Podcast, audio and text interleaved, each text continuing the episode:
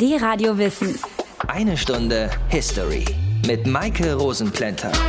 Was würden die Klatschblätter dieser Welt wohl machen, wenn es keine Monarchie in Großbritannien gäbe? Kein Prinz William, keine Kate, keine Skandale rund um den feierwütigen Prinz Harry. Wobei der mit seiner neuen Freundin ja jetzt ganz artig geworden ist. Oder ist es auch schon wieder vorbei? Egal, nicht Thema unserer Sendung heute. Wir sprechen stattdessen über Oliver Cromwell, den Mann, der zumindest kurzzeitig die Monarchie in Großbritannien abgeschafft hatte. Und mit mir im Studio ist unser König der Geschichte, unser Ritter der Historie, unser... Aus den prallgefüllten Schatzkammern der Menschheitsgeschichte. Euer D-Radio-Wissenhistoriker Dr. Matthias von Hellfeld. Hallo Matthias, Hi. es ist mir eine Ehre. Hm. Oliver Cromwell lebte von 1599 bis 1658. In Europa tobte zu dieser Zeit, zumindest teilweise, der Dreißigjährige Krieg. In Frankreich hat sich danach der Absolutismus etabliert, in dem der König allein und selbstherrlich regiert hat. In England geschah genau das Gegenteil. Hier hat sich unter anderem durch Oliver Cromwell der Parlamentarismus durchgesetzt. Wie kam das denn? Ja, das ist ein erstaunlicher Prozess und der war deshalb erstaunlich, weil ja auch in England ein religiöser Konflikt schwelte, der ja dem Dreißigjährigen Krieg unter anderem jedenfalls auch zugrunde gelegen hatte. In England standen sich nämlich die Puritaner, das waren radikale kalvinistische Christen und die anglikanische Kirche gegenüber. Die anglikanische Kirche, die gibt's ja auch heute noch, die Church of England, die erkannte den Papst seit 1531 nicht mehr als ihr Oberhaupt an, weil er die Ehe vom damaligen König Heinrich VIII.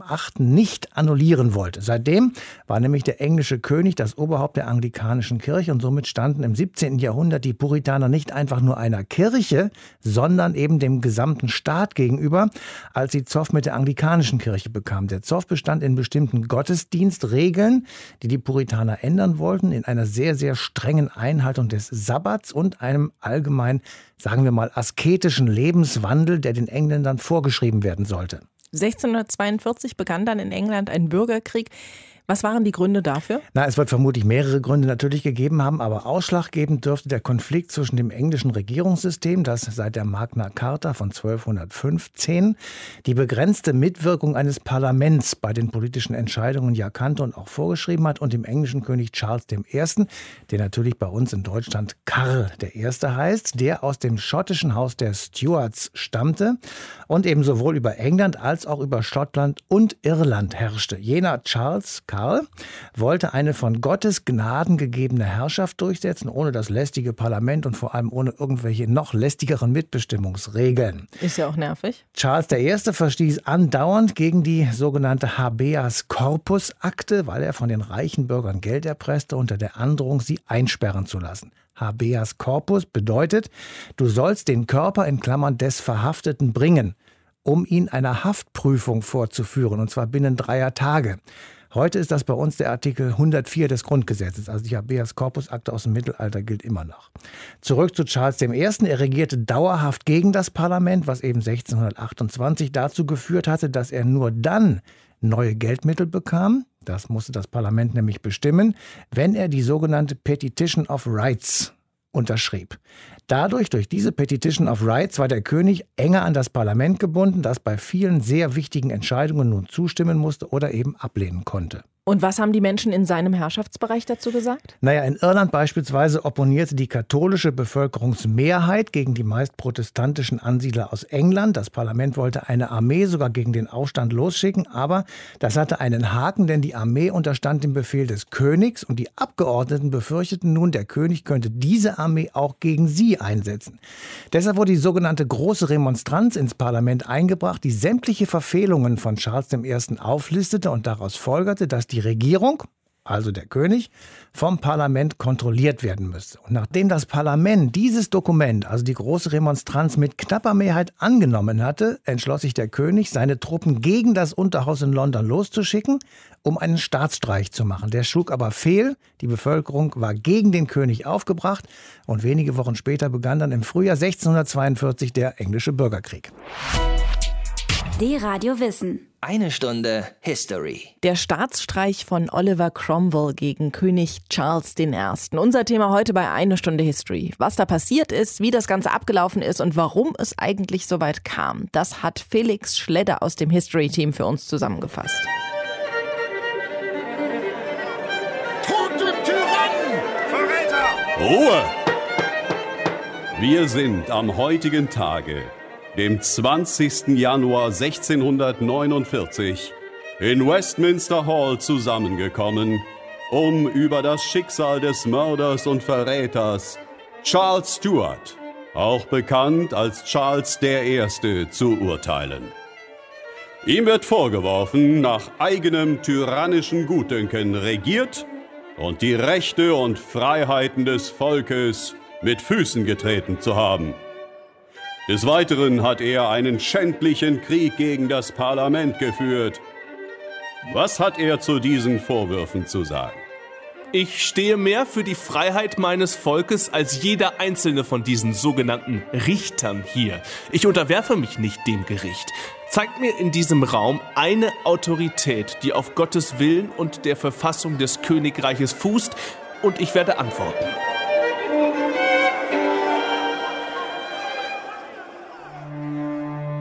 Etwas gänzlich Unerhörtes ist in diesen kalten Januarwochen des Jahres 1649 im Gange.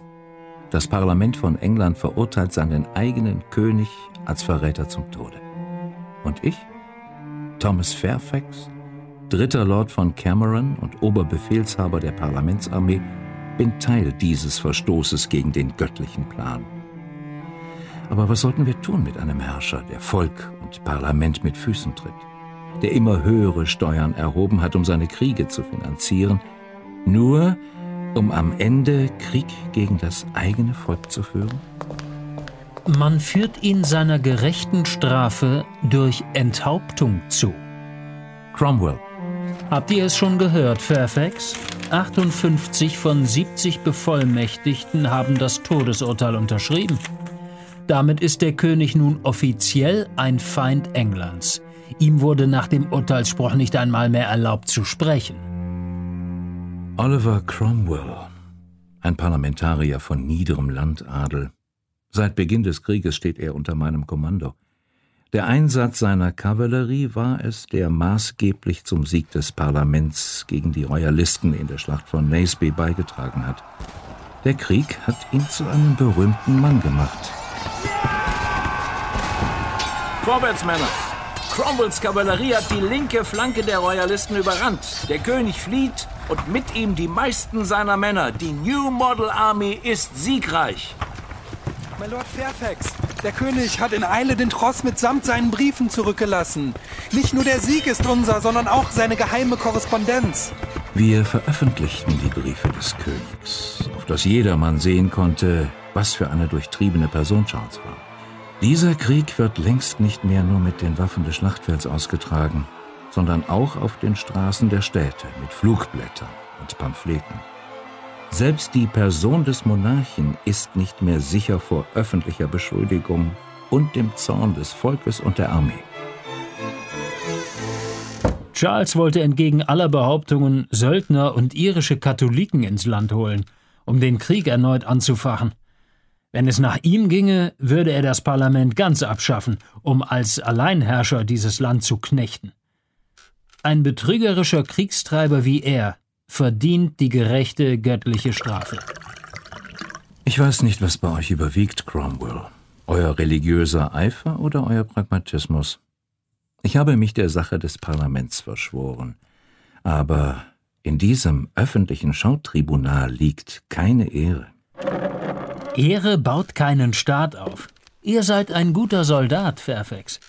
Aber die Politik solltet ihr anderen überlassen. Teile der Armee fordern Religionsfreiheit und die Gleichheit aller Bürger vor dem Gesetz. Dem können wir nicht zustimmen. Aber wir müssen ihnen etwas anderes geben.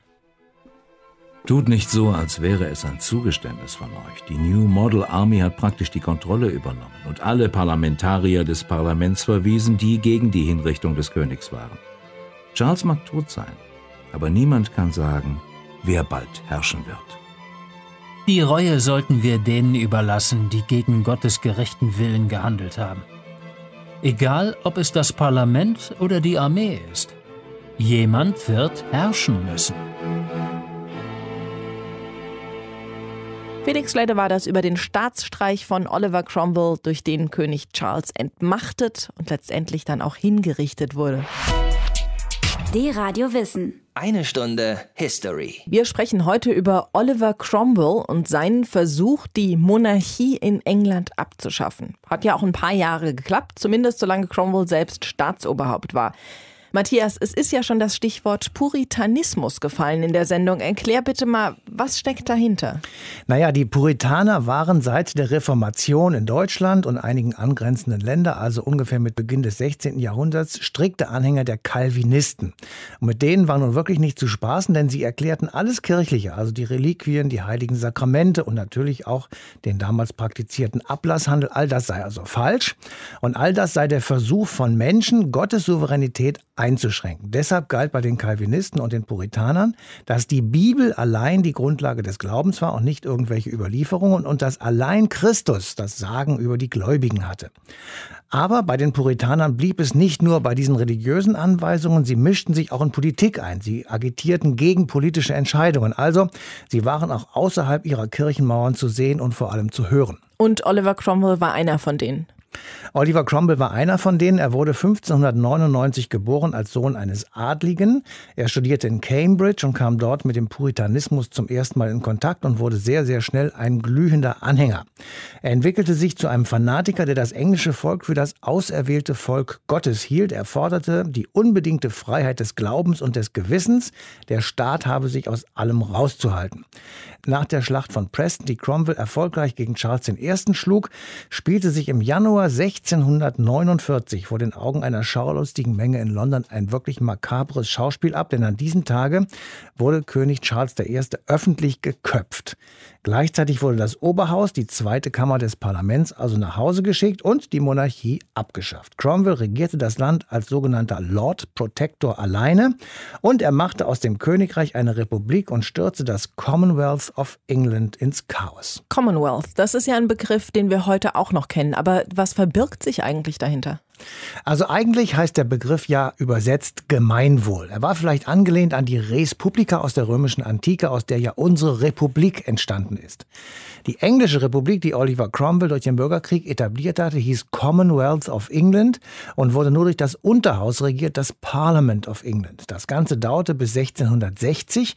Die Königswürde übrigens hat Cromwell nicht angenommen. Dafür machte er sich selber zum Lord Protector, nachdem er 1653 in einem Staatsstreich das Parlament endgültig aufgelöst hatte. Und genau da kommen wir auch zu der wichtigen Frage der Sendung. Wer war Oliver Cromwell eigentlich? War er ein machtbesessener Königsmörder oder ein großer Staatsmann, der die Insel zukunftstauglich gemacht hat? Klären wir hierbei eine Stunde History.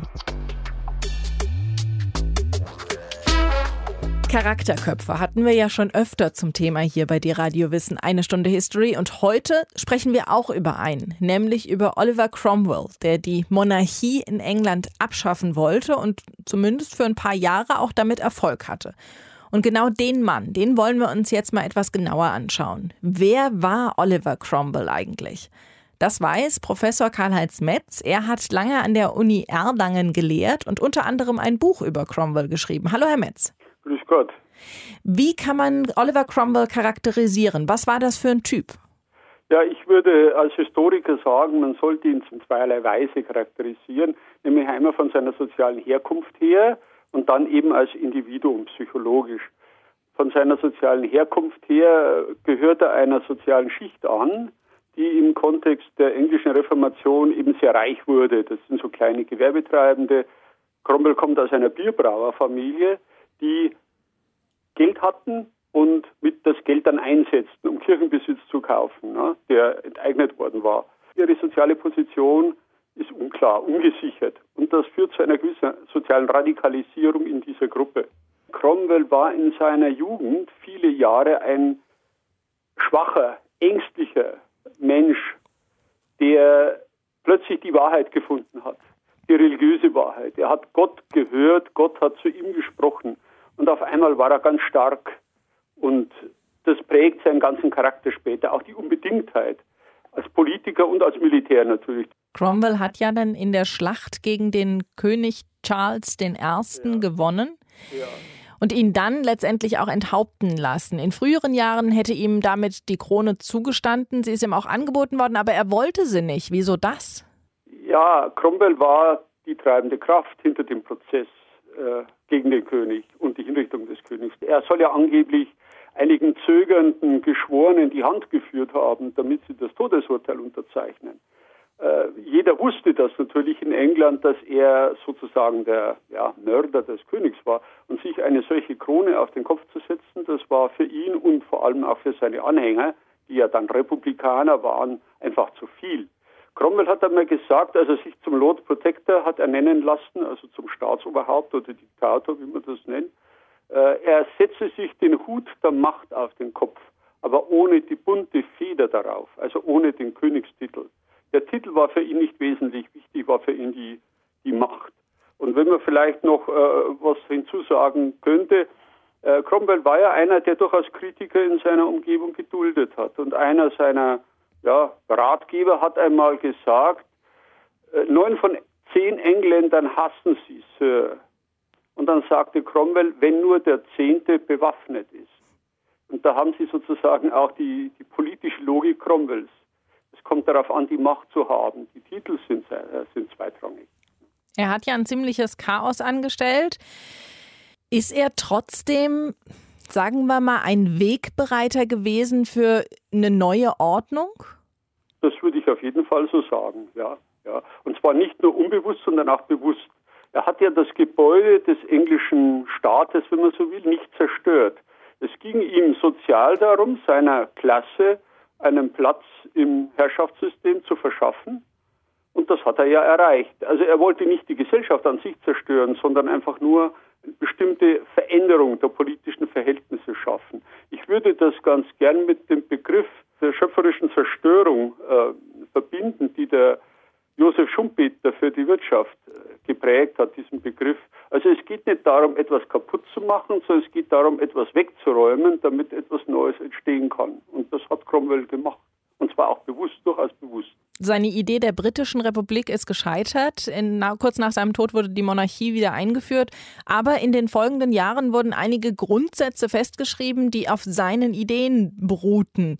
Zum Beispiel die Bill of Rights, die 1689 verabschiedet wurde und die dann ja auch Grundlage für spätere Verfassungen wurde. Zum Beispiel die der Vereinigten Staaten und auch die von Deutschland. Das haben wir Oliver Cromwell zu verdanken, oder? Ja, also indirekt natürlich schon. Also man muss sagen, äh, die glorreiche Revolution, äh, aus der ja dann die Bill of Rights hervorgegangen ist, als sozusagen eine Art von Verfassung, quasi Verfassung, die war ja deswegen glorreich, weil sie nicht mehr in einen Bürgerkrieg gemündet hat. Man kann sagen, die Engländer haben aus der Geschichte gelernt, sie wollten nicht wieder die Erfahrung der Gewalt wiederholen. Wenn wir jetzt zum Beispiel ganz aktuell an Irland denken und die Brexit-Sache und die Grenze im Norden, dann haben sie natürlich auch Cromwells Spur und die ist nicht so erfreulich. Denn die tiefen Verwerfungen in der irischen Gesellschaft und Geschichte bis heute haben natürlich etwas mit Cromwell zu tun. Also Irland hatte keine glorreiche Revolution, äh, sondern nur die Gewalt, während England und auch Schottland äh, hatten diese Revolution sozusagen im positiven Sinne durchführen können und konnten dann auch den Preis der Bill of Rights äh, ja ernten. Wobei die Bill of Rights ja äh, sich an Bürger richtet, an Staatsbürger.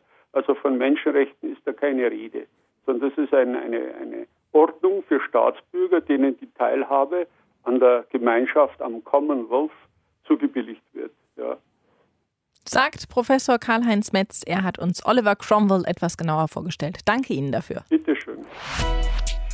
Die Radio Wissen. Eine Stunde History. Man mag von Oliver Cromwell halten, was man will. Er ist ja nicht unumstritten mit all dem, was er da in England ausgelöst hat. Aber er hat in manchen Bereichen die Geschichte Großbritanniens geprägt. Bis heute. Wie und warum, das bespreche ich jetzt mit Michael Scheich. Er forscht am German Historical Institute in London. Hallo, Herr Scheich. Guten Abend. Cromwell spaltet die Gemüter. War er denn auch ein Diktator? Ähm, als Diktator würde ich ihn nicht bezeichnen. Die Bezeichnung Diktator suggeriert ja so ein bisschen, dass da ein Herrscher wäre, der eine unumschränkte Machtfülle hätte und sich auch routinemäßig über Recht und Gesetz hinwegsetzt, also im Grunde genommen willkürlich herrscht. Das sehe ich bei Cromwell eigentlich nicht. Ähm, Cromwell musste sich mit verschiedenen Gewalten, mit verschiedenen Personen, mit verschiedenen Gruppierungen in seinem Umfeld ins Benehmen setzen, um seine Ziele zu erreichen. Er musste zum Beispiel die Armee bei Laune halten, die immer wieder zu Meutereien neigte, er musste das Parlament auf seine Seite bringen, um die Ideen, die er hatte, auch in Gesetzesform umzusetzen. Dann war er angewiesen auf Amtsträger, die nicht von der Zentrale in London ernannt worden waren, sondern die aus, sich aus der lokalen Elite einer Grafschaft etwa rekrutierten und die naturgemäß eine stärkere Loyalität gegenüber ihrem eigenen lokalen Umfeld empfanden als gegenüber dieser Zentrale in London. Von daher musste Cromwell im Laufe seiner Regierung immer wieder Koalitionen schmieden, Absprachen treffen, Kompromisse aushandeln und trotzdem scheiterte er relativ häufig das spricht für mich nicht unbedingt dafür, dass er ein Diktator gewesen sei. Seine Zeit als Staatsoberhaupt war ja, zumindest nach damaligen Verhältnissen gemessen, nicht ganz so lang, knapp zehn Jahre. Welchen Einfluss hatte er denn trotzdem auf die englische Geschichte? Ähm, Cromwell hat meines Erachtens durchaus großen Einfluss auf die englische Geschichte gehabt, in verschiedener Weise. Er hat ähm, am Beginn dieser Republik versucht, Irland wieder unter die Gewalt des britischen Staates zu bekommen und hat dort einen ähm, Feldzug gegen die Katholiken und die Anhänger der Monarchie geführt, der überaus brutal war. Die Erinnerung an diese ähm, Gräueltaten hat für die englische Geschichte dann eine sehr große Rolle gespielt, speziell seit dem späten 19. Jahrhundert, als sich ein irischer Nationalismus herauszubilden begann und hat letztlich auch diese Konflikte, die Auseinandersetzungen, den könnte es ja auch fast einen Bürgerkrieg nennen, zwischen Katholiken und Protestanten im späten 20. Jahrhundert mitbefeuert. Er ist zwar eine umstrittene Persönlichkeit der englischen Geschichte, trotzdem gibt es Statuen von ihm, teilweise an ziemlich prominenter Stelle. Bis heute zum Beispiel steht eine Statue vor dem Palace of Westminster in London, also vor dem britischen Parlament. Wird er heute als, ich sag mal, demokratischer Ahnherr akzeptiert und geehrt? Es gibt eine Phase in der britischen Geschichte, das ist das 19. Jahrhundert, wo Cromwells Stern am hellsten gestrahlt hat. Da wurde er als der richtig, der große Held gefeiert. Damals hat man ihn als Begründer des britischen Weltreichs gefeiert.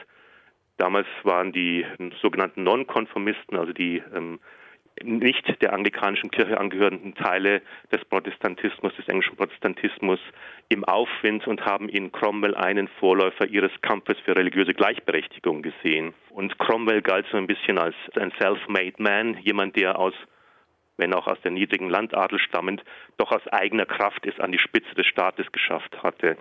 Und das war ein Vorbild für viele ähm, Engländer, Briten im 19. Jahrhundert. Und diese Statue, die Sie eben erwähnen, zeigt allerdings auch, dass selbst am Ende des 19. Jahrhunderts Cromwells Bild immer noch umstritten, kontrovers diskutiert wird. Denn das Parlament hat seit den 1840er Jahren immer wieder in regelmäßigen Abständen über die Errichtung einer Statue, eines Denkmals für Cromwell diskutiert. Und ähm, nie konnte es sich dazu durchringen, solch ein öffentliches Denkmal für Cromwell mit öffentlichen Geldern zu unterstützen. Was dann errichtet wurde 1899 war eine Statue auf Privatinitiative und sie wurde auch unter weitgehenden Ausschluss der Öffentlichkeit enthüllt. Die, die, die Enthüllung fand ähm, morgens um halb acht Uhr statt. Es waren kaum Personen anwesend und das Datum hatte eigentlich keinerlei historischen Bezug zu Cromwell. Die Statue ist heute immer noch da und bekannterweise ähm, wenn man vor dieser Statue steht und sich auf die andere Straßenseite wendet, sieht man den großen Gegenspieler ähm, Cromwells Karl I. als eine Büste über dem Eingang einer Kirche stehen. Also die beiden stehen sich sozusagen noch heute in gewisser Weise ähm, in Feindschaft verbunden gegenüber. Aber diese Statue Cromwells unterstreicht meines Erachtens sehr gut, wie kontrovers Cromwell Zeit seines ähm, Lebens und auch in seinem, in seinem Nachleben geblieben ist, wie kontrovers die Figur auch heute noch ist. Michael Scheich war das. Wir haben gesprochen über den Einfluss von Oliver Cromwell auf die britische Geschichte. Danke Ihnen. Danke Ihnen. Auf Wiederhören.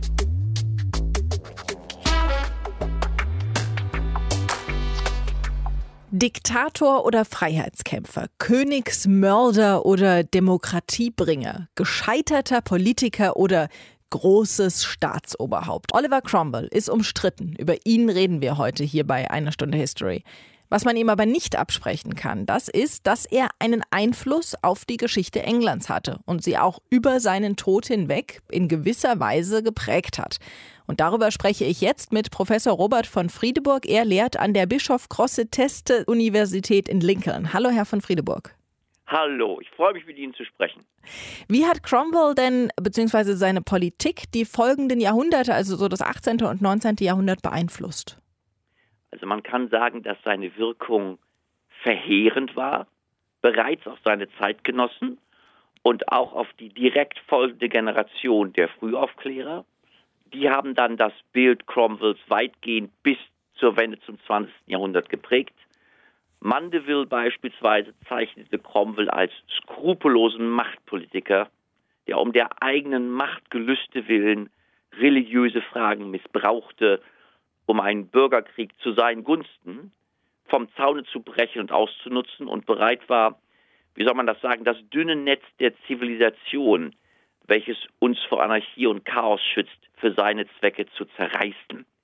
Äh, Kleriker aus der Kirche von England und Frühaufklärer kamen hier zu erstaunlich ähnlichen Ansichten.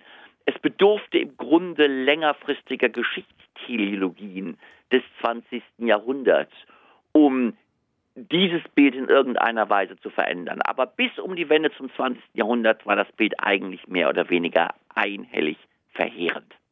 Kann man sagen, trotzdem, er war der, der so ein reinigendes Chaos über die Insel gebracht hat, der mit den alten Fehlern der Monarchie aufgeräumt hat und den Weg dann bereitet hat für was Neues, nämlich die konstitutionelle Monarchie, wie wir sie heute kennen? Also er war in gewissem Sinne wirkungsvoll durch diese verheerende Wirkung. Einerseits wollte ja nur eine kleine, kleine Minderheit in England jemals einen Bürgerkrieg oder war der Meinung, der wahre Glaube müsse im Notfall auch durch Bürgerkrieg geschützt werden. Aber vor allem saß der Schock über die Entwicklung zum Bürgerkrieg und zu Cromwells Regime so schwer bei den Zeitgenossen und die nächstfolgenden Generationen des 18. und 19. Jahrhunderts, dass insofern die monarchisch-konstitutionelle Ordnung durch diesen Schock erst recht abgesichert wurde. Manche Historiker sagen sogar, die monarchisch-konstitutionelle Ordnung wurde auch gegen die französische Revolution noch weiter abgesichert, weil man sich in England erinnerte, lasst uns lieber hinnehmen, dass unser Regime manchen Fehler hat, aber lasst uns bloß nicht an den Grundlagen rühren. Revolution und Bürgerkrieg, das müssen wir um jeden Preis vermeiden. Insofern hat Cromwell eine Verstärkung des Wunsches nach konstitutionellen Sicherheiten unter dem Schirm der Monarchie enorm verstärkt. 1689 ist dann die Bill of Rights unterzeichnet worden, also sowas wie ein parlamentarisches Grundgesetz und Vorbild für einige moderne Verfassungen. War das ein Ergebnis von Cromwells Politik, von dem wir bis heute noch zehren? Das kann man so auch nicht sagen, sondern es gibt natürlich eine ganz lange Entwicklung in England, auch im lateinischen Europa, der äh, verschriftlichen Abmachung von Rechtszusicherungen. Also für England ist das die Magna Carta, äh, der Absicherung gegen die Krone, dann äh, 1217 die sogenannte Waldcharta, die Forstcharta, die freien Untertanen der Krone erlaubt, in die königlichen Wälder reinzugehen und Holz zu schlagen. Dann haben wir in den 1620er Jahren die Petition of Right. Also es gibt doch im lateinischen Europa eher eine langfristige Entwicklung zur Verschriftlichung von Eigentumszugriffen der Bürger. Hier auch wieder verschriftlichte Zusicherung von Eigentumssicherheiten. Das ist die langfristige Entwicklung. Und Cromwell wurde dann gewertet als, was wir nicht dürfen. Wir dürfen nicht versuchen, so etwas mit Gewalt im Hauruckmarsch zu erzwingen. Das führt nämlich nur zu einem Regime Cromwell, wo dann eine Armee, die wir gar nicht wollen, uns zwingt, Steuern zu bezahlen, denen wir nicht zugestimmt haben. Man muss ja klar machen, dass auch die wenigen Republikaner, die es in England gab, das Regime Cromwell eher misstrauisch beäugten. Das Klischee über Cromwell wurde dann, im Bürgerkrieg ist eben eine Profiarmee entstanden und mit dieser Profiarmee werden wir jetzt unterdrückt. Eine Analyse, wenn man sich mal andere Länder im europäischen Umkreis ansieht, die, die ich gar nicht so uninteressant finde. Jedenfalls Cromwell war sozusagen für viele Engländer das, was Erdogan jetzt in der Türkei ist. Also ein warnendes Vorbild. Lasst uns bei der verschriftlichten Verfassung bleiben. Die Massenmobilisierung religiöser Gemüter ist gefährlich. Politiker, die das tun, handeln gemeingefährlich. Und ich würde sagen, dass die verschiedenen berühmten Rechtserklärungen, so wie die Bill of Rights, eben eher in diese langfristige Schiene der Verschriftlichung von Rechtsansprüchen fallen. Sagt Professor Robert von Friedeburg. Wir haben gesprochen über den Einfluss von Oliver Cromwell auf die Jahrhunderte, die nach seinem Tod kamen. Danke Ihnen dafür. Ich danke Ihnen ganz herzlich für Ihr Interesse.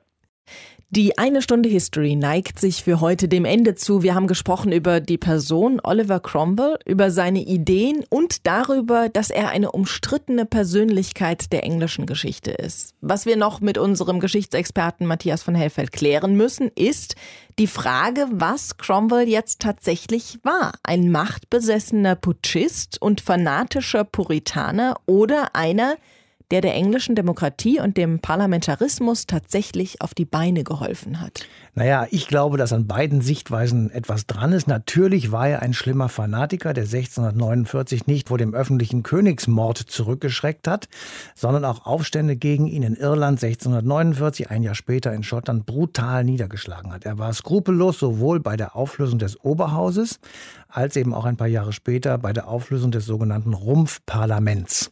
Er war ohne Zweifel ein Alleinherrscher, der auf andere wenig Rücksicht genommen hat. Auf der anderen Seite aber hat er eben die Republik ins Leben gerufen, hat dafür gesorgt, dass an der Allmacht der britischen Krone heftig gekratzt wurde und dass die Rechte des Königs immer mehr an ein Parlament gebunden waren. Und dieser Prozess endete dann in der Bill of Rights vom Februar 1689. Jawohl, ähm, da war Cromwell natürlich schon tot, aber der englische Bürgerkrieg hatte eben zu dieser Entwicklung geführt oder zumindest dazu beigetragen, dass dieses Dokument verfasst und eben auch unterschrieben wurde. In der Bill of Rights wurden zum ersten Mal die Rechte des Parlaments detailliert festgelegt. Fortan nämlich bestimmten die Abgeordneten das Staatsbudget. Sie genehmigten oder sie verweigerten die Aufstellung eines Heeres und sie entschieden über die Anwendung von Folter. Zudem waren die Abgeordneten immun. Sie konnten also wegen einer Rede vor dem Parlament oder wegen einer politischen Haltung nicht gerichtlich belangt werden. Insgesamt also war das Parlament gestärkt worden, der König war an die Leine gelegt und das ist in England und in anderen Monarchien bis heute so.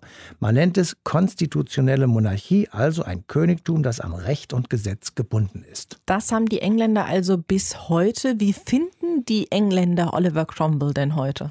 Ja, offenbar super, kann man dazu nur sagen, denn 2002 hat die BBC eine Umfrage gestartet nach den 100 bedeutendsten Briten. Und in dieser Umfrage rangiert Cromwell auf Platz 10.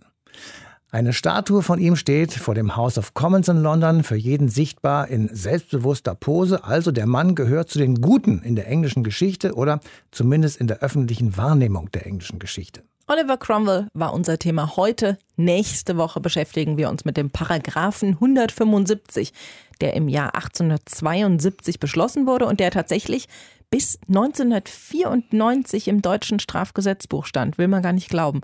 Er hat sexuelle Handlungen zwischen Männern unter Strafe gestellt. Bis dahin wünsche ich euch noch schöne Restostern, viele Eier und eine hoffentlich schöne kurze Woche. Bis dann. Bye bye. D-Radio Wissen, eine Stunde History. Jeden Sonntag von 19 bis 20 Uhr. Mehr auf dradiowissen.de